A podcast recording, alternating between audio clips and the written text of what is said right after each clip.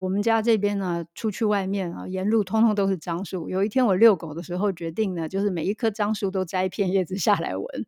结果我闻到了几种香气呢？我闻到了六种以上不同的香气，同样都是樟树。如果我们用眼睛看的话呢，你觉得它就是一样的树。但是你如果去闻它的气味的话呢，很普通的鼻子，不必是专业的鼻子，都可以闻得出来有六种不同的气味。哇哦，这个就是台湾芳香植物的一大特点，就是它品系比较多，它的变化比较大。哦，蛮特别的一件事情。对对对对对。欢迎收听《迷成品》Podcast。今天读什么单元？在安氏处方前主题企划系列节目中，我们将一一梳理日常生活的压力与烦恼，透过现代心理学的观察角度，也借重文化经典的启示，跟大家一起打通身心的任督二脉，找自己，长智慧。大家好，我是淑清。这几年，我们常常在办活动的时候，都会说希望能够让我们的五感觉知。但事实上，我们对于所谓的五感，也就是视觉、听觉、嗅觉、味觉和触觉，常常是一种既亲近又陌生的关系。特别是像嗅觉和味觉，感觉离我们特别的接近，但其实没有什么机会认真的开发它或训练它。有些朋友可能会去参加一些品酒的活动，对于香气或风味就是一种很好的练习。当然，对语言本身也是。而近来市面上的香氛产品也琳琅满目，不论是在改变空间氛围，或是与生理产生交互作用上，都能有很好的效果。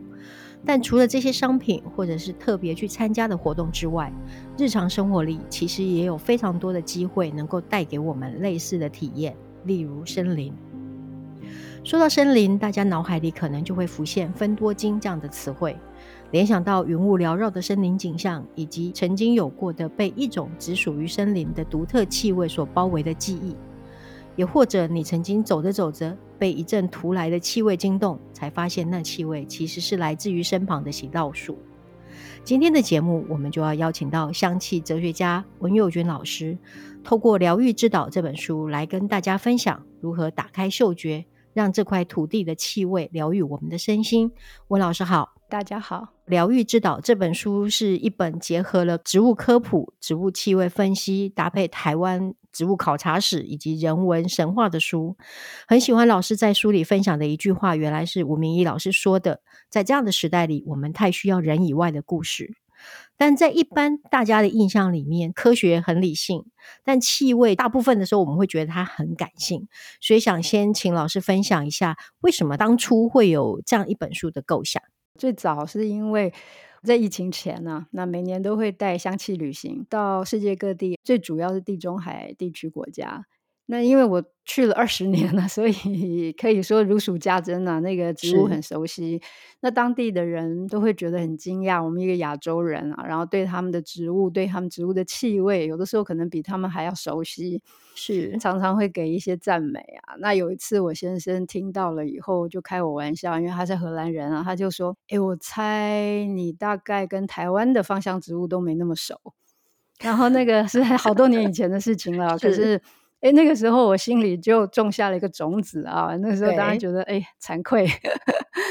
那个时候确实是如此，就觉得应该要对自己的这个岛屿的植物有多一点，嗯、特别是它们的气味有多一点认识。那很多年以前，因此就开始自己也慢慢的做功课，自己慢慢的去踏查，累积了一些资料。这两年刚好哪里都不能去的时候，我就想，也许是一个可以整理出来跟大家分享的时候。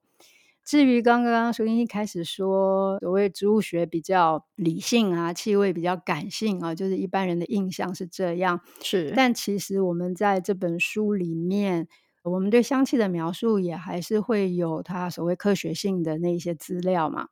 那至于感性的这个层面呢，它不是只是气味而已啦，就是植物它们自己本身的存在，对我们每一个人来说，其实也都有很多情感跟记忆的。嗯这样的一个连接，所以植物也好，或气味也好，它们本来都是兼具着感性跟理性的成分的。所以，所谓的气味或者是分析的这件事，其实感性的背后的还是藏着，或者是说本来就是架构在所谓的理性的基础上面去做发展的。是的，那所谓的气味描述这件事情，其实可能很多人是来自于品酒的活动，或者是喝咖啡、喝茶，或者是香氛产品的描述的这些东西。那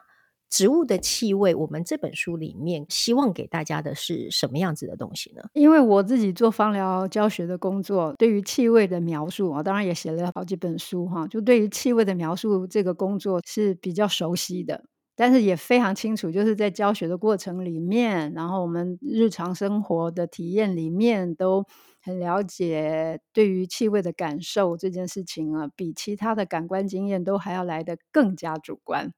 就是我们吃一个东西啊，好吃不好吃，当然也是见仁见智啊。但是甜的、咸的啊，或者是说酸甜苦辣这些东西啊，或是颜色喜好是一回事，但是在辨识上面的分类来讲的话呢，它还是有一些共识，可以这样讲啊，就是其他的感官知觉。可是嗅觉的辨识类型里面，如果要讲到共识的话，你其实找不太到。是，即使你只分两类，就是香的跟臭的，甚至很两极的啊，很不同的这样的一个分类标准哦，或是结果出来。所以在一开始所谓描述香气这件事情上面的时候呢，我就希望帮助读者啊跳开这样子的一个具有压力的任务 啊，就是说。不要急着想要去对号入座，说，哎，那这个闻起来像什么，或是它到底是什么，还是里面有什么？就是这些问题呢，我都希望我们的写法可以让读者不去纠结，那反而是呢，对于气味的好奇，跟它整个植物的存在。那以及我们跟这个植物在互动的过程里面的整体感受摆在这个上面，而不是在气味的分析上面，很体贴的一种做法。就是因为其实大家通常就是提到植物的辨识也好，气味的辨识也好，像我自己就是对这种事情非常陌生的人，就想说这个叶子跟这个叶子长得哪里不一样，这个味道跟这个味道有哪里不一样。这个书在书写的过程当中，其实已经有太多的经验，让我们先提醒自己，在书写的过程当中避开这种让大家会很容易跳进去成见的这件事，我觉得是非常贴心的写法。有，或者说一个也是避免大家。在这个里面可能产生打架，这样子等于是找到一个让大家可以顺利的读下去的。与其说是贴心，而不如说就作者本身的角度来说的话呢，甚至是有一点取巧。然后所谓取巧的意思啊，就是因为先前在做其他的一些气味描写的时候呢，总是会遇到读者也好啦，或者学生也好呢，就是各种的一些质疑呀，啊，或者说一些反对呀等等。那所以呢，我们觉得这个部分其实是大家可以再重新去开发的、去讨论的。那但是更重要的是呢，就是希望鼓励读者去闻，希望激发读者在吸闻了以后的想象力。这样就是重点摆的地方不一样。老师对这本书一开始的一个种子，其实是很多年前林先生提到说，说不定您气味研究这么多年，其实对台湾可能都不见得有那么熟悉。这几年你慢慢的研究跟做功课之后，那你觉得跟其他地方相比，台湾的林木或者是香气有什么特别的地方吗？对，这是一个很好的问题哦，这很有趣。这个一定跟我们这些植物的生活环境有关系。是，要因为气味很受自然界的条件，简单来讲，也就是大气条件的影响。就刚刚描述过哈，晴天啊、雨天啊、干一点、湿一点啊，然后空气里不同的湿度啊、风速啊等等，都会影响那个气味的呈现。是啊，这是一个很有趣的条件。那台湾大家都知道了，比较湿。生物多样性多嘛，然后呢，地理的那个条件的变化性很大，所以我们这里的植物的气味有一个很大的特点啊，就是它的品系比较多。品系的意思，这个是一个专有名词哈。品系的意思，其实就比方说，同样一个樟树。你在杭州也看得到，然后呢，你在大阪也看得到。那么，台湾的樟树跟长江流域的樟树，还有跟日本、韩国的樟树的差别在哪里呢？就我刚刚讲那个品系，就是它香气里面的变化层次特别多。你说台湾的吗？对对对对对，就是同样一个树种的话啊，或者物种的话，嗯，它的气味的变化层次会比较多。那变化层次多跟好坏没有关系，就是它的种类会很多，所以呢，它在生态上当然是有一个好处啦，就表示说它因为生物多样性比较强啦，这样比较多。以我们感官来讲，其实它也有一个意义啊，那个这个意义就是说。它能够带给我们的刺激跟想象空间也比较大，嗯哼，就是对一个气味的感受啊，它不会是固定的跟刻板的，因为它品系多。我举个例子来讲哦，我们家这边呢，出去外面啊，沿路通通都是樟树。有一天我遛狗的时候，决定呢，就是每一棵樟树都摘一片叶子下来闻。我本来认为说啊，反正主要的啊，在我们这边是五百公尺的龙潭地区，然后周围种茶，那大概会出现的品系大概就两种。结果我闻到了几种香气呢？我闻到了六种以上不同的香气，同样都是樟树。如果我们用眼睛看的话呢，你觉得它就是一样的树，但是你如果去闻它的气味的话呢，很普通的鼻子，不必是专业的鼻子，都可以闻得出来有六种不同的气味。哇哦，就同一个。遛狗的路线，对，就这样一路这样走过去，可以找到六种不同的这种品系的那个气味啊，比较明显的。这个就是台湾芳香植物的一大特点，就是它品系比较多，它的变化比较大。哦，蛮特别的一件事情。对对对对对，它应该也是就是呼应台湾的地理环境变化比较大，相对来讲它的。层次会比较丰富，对，其实是超过大家想象的。我们大部分的人对这个岛，我们常常觉得自己是一个亚热带的海岛。大家也知道有个中央山脉，但是呢，大家比较难想象，其实，在我们这个小岛上面有很多微气候，它可能甚至翻过一座山，阳光就日照的程度的不同，导致那个叶片的甜度也会有很大的差别。就这种事情，对我们这种热衷于寻访这些感官的气味差异的人来说，简直就很天堂啊！但是，它对于我们这种一般人来讲，我觉得今天听到老师这样说。我也觉得，哎，好特别哦。嗯，我们以前常常会讲说啊，台湾就是两个小时可以上山，两个小时之内可以到海。啊、对，本来我们只是觉得地理景观上是这么如此变化之大，但是其实刚刚老师提到的气候上，或者是林相上，或者是甚至气味上的变化，其实它又打开了我们对于这个岛屿可以认识的方法，多了好几种可能性，对不对？对，正是刚刚你所说的，因为它的景观可以在很短的时间里面产生很大的变化反差。对。就是因为这个缘故，所以使得不同的这个植物的生存策略就会很多样。通常我们想象植物发出气味，我们想象是花香，然后要招蜂引蝶。但其实更多的时候，植物散发出来的气味是要沟通，不是只是跟昆虫沟通，说来帮我传传宗接代。它更多是要跟它的同类型的亲戚朋友沟通，说哇，现在有一个什么虫来咬我了。像茶叶里面，通常呢被小叶绿蝉咬了以后，就会产生这个独特的风味哦，它那个甜度，而这个独特的风味里面有很高的比例呢，就是芳香分子。哦，其实喝茶的时候，你也会讲究那个。那个香气，那但以如果用香气来评断的话呢，那台湾茶全世界也很少能够 比得过的。所以就是刚刚您讲的，就是是因为它景观变化大，然后呢，这个植物要采取很多不同的生存策略，那他们彼此沟通。所以他们所制造出来的抗敌的物质啊，啊，驱散病虫害的这个物质啊，很多时候都是有气味的。这感觉上好像就是动画里面、卡通里面的树里面有非常多可以讲话跟聊天的那个状况，好像画面上就出现了。真的是这样。那《疗愈之岛》这本书书里面介绍了六十种台湾的植物，那有屏科大森林系杨志凯老师用很专业的科普知识当基底，然后搭配老师的植物气味的分析跟运用。用，但这本书还有一个比较特别的架构，就是书里面用了台湾十二个原住民部族当做是森林的分类，来引导大家认识不同的树种。那想请教老师，这样的分类是希望能够传达给读者们什么样特别的讯息吗？比如像达悟族，我们会看到罗汉松、棋盘脚，或者是肉豆蔻，或者是卑南族，我们会有海桐、黄金等等，是有什么特别的想法想要做这件事情？嗯，有的。那当初要给这些植物分类的时候啊，就花了比较多的力气。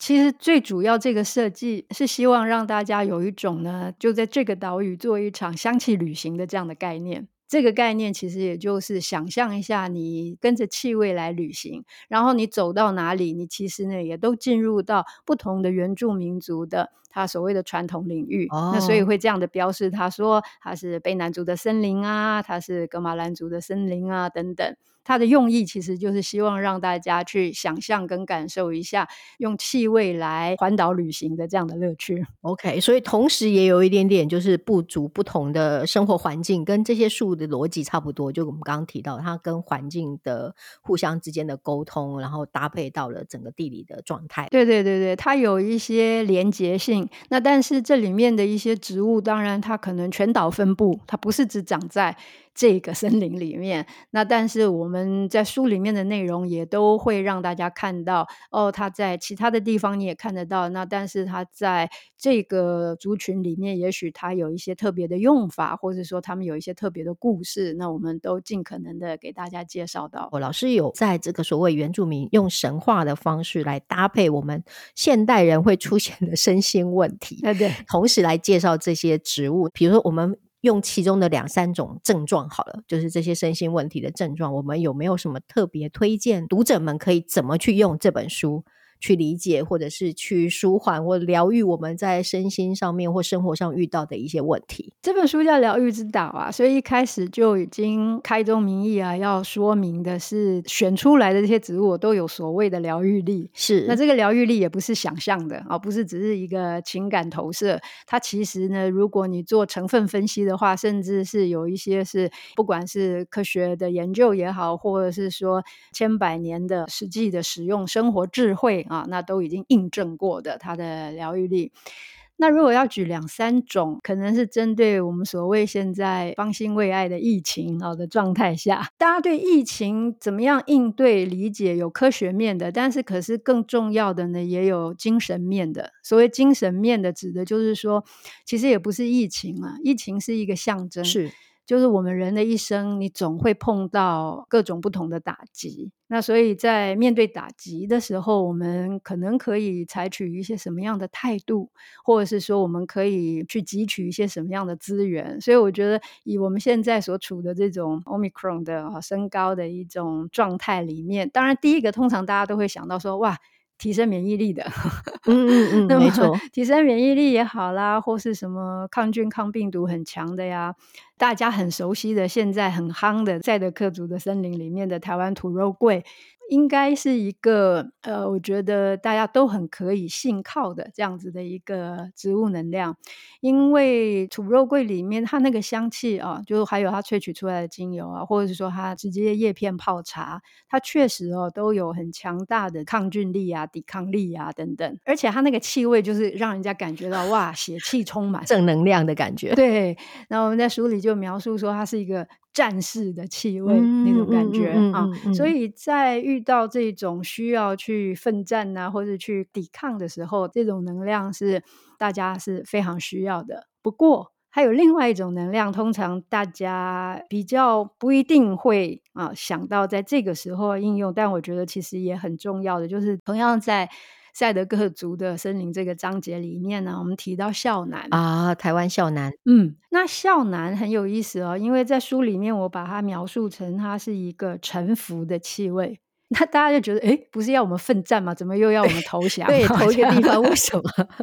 对对，其实在这里讨论的臣服啊、哦，它是另外一个意涵。那这里的臣服的意思是能够比较心平气和的去接受。跟自己预想不同的一些景况啊，因为通常我们认为你打了疫苗了啊，然后或者是说戴了口罩了，还是你这个也做了，那个也做了，怎么还是有人感染？怎么还是控制不了？怎么还是这样？怎么还是那样？其实我们日常生活也常常会碰到这种情况，我们觉得我们已经做的万无一失、滴水不漏了，然后但是事情的发展还是不如预期。那大部分的时候，我们就要开始检讨嘛，我们就要开始批判呐、啊，或者是我们要找出罪魁祸首。是可是人生，我们如果看历史的话，或者我们自己真实的生命里面，我们静下心来看的话，我们应该呃能够看到一点，就是有很多时候事情的发展不一定是人的思虑能够完全掌握的。是。就是你觉得你做了所有该做的，或者你你你也骂了所有你想骂的，然后但是事情总之 不如预期。对，对，那所以这里孝南讲的这种臣服的这个契约，因为孝南从以前啊到现在啊都拿来做香哦，OK，就是拜拜用的那个持香啊献香。人们烧香的时候呢，其实不管你有没有宗教信仰，其实呢那个心里是有所谓的这种。呃，臣服的心，臣服的意思就是说，我相信这个世界有一个呃更高远的存在，它可以保护我，但是呢。我也在这个里面呢，得到一种勇气去面对这些种种不如预期，嗯嗯嗯嗯嗯，而不是说他保佑我的话，我就一定不生病，我就一定发大财。我想没有人敢跟神明下这种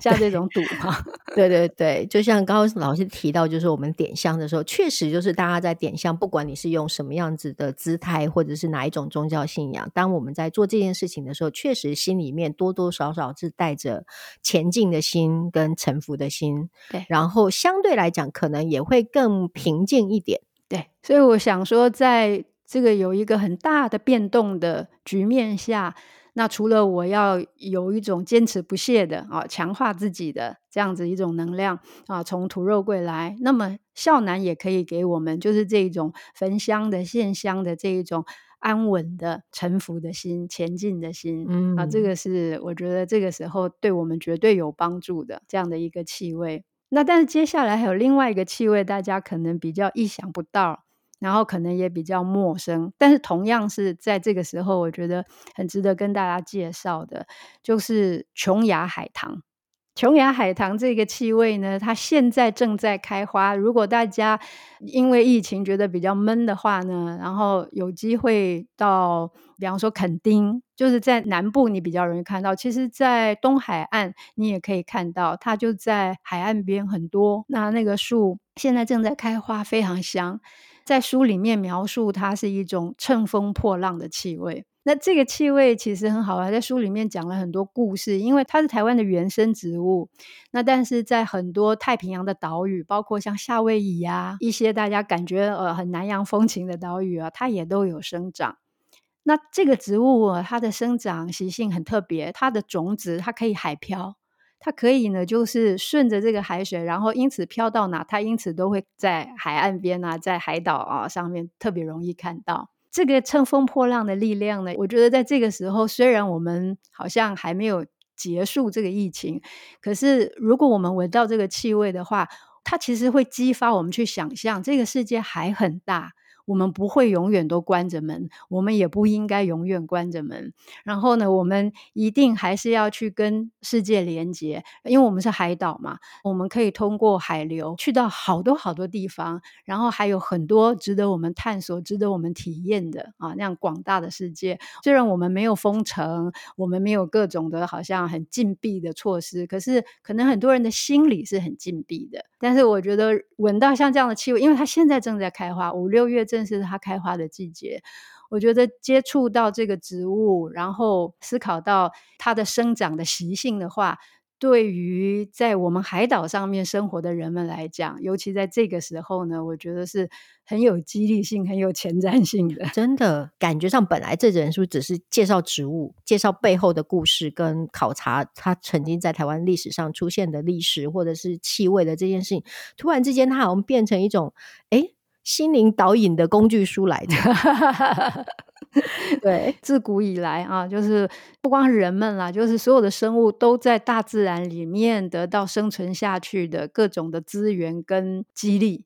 那所以，我们特别是遇到像现在这样的一个情况，我们更应该回到自然里面去。就像刚刚一开始老师也讲的，就是台湾的地理变化很大，所以相对来讲，林相啊、香气啊都会非常的丰富。所以我们一样的，就是假设我们像面对这样的事情的时候，我们其实也应该学习台湾的植物。就是面对各种不同的挑战，也、yeah, 说的太好，可能我们会得到更多不同的启发。这样子是的，我很期待呢。那个朋友们透过这本书，除了认识植物啊、认识香气以外，也认识一些蛮有意思的，等于是台湾岛史的一些进程。是。这些故事当然可能对这个岛屿的过往啊有兴趣的朋友，在不同的书籍里面也许读过。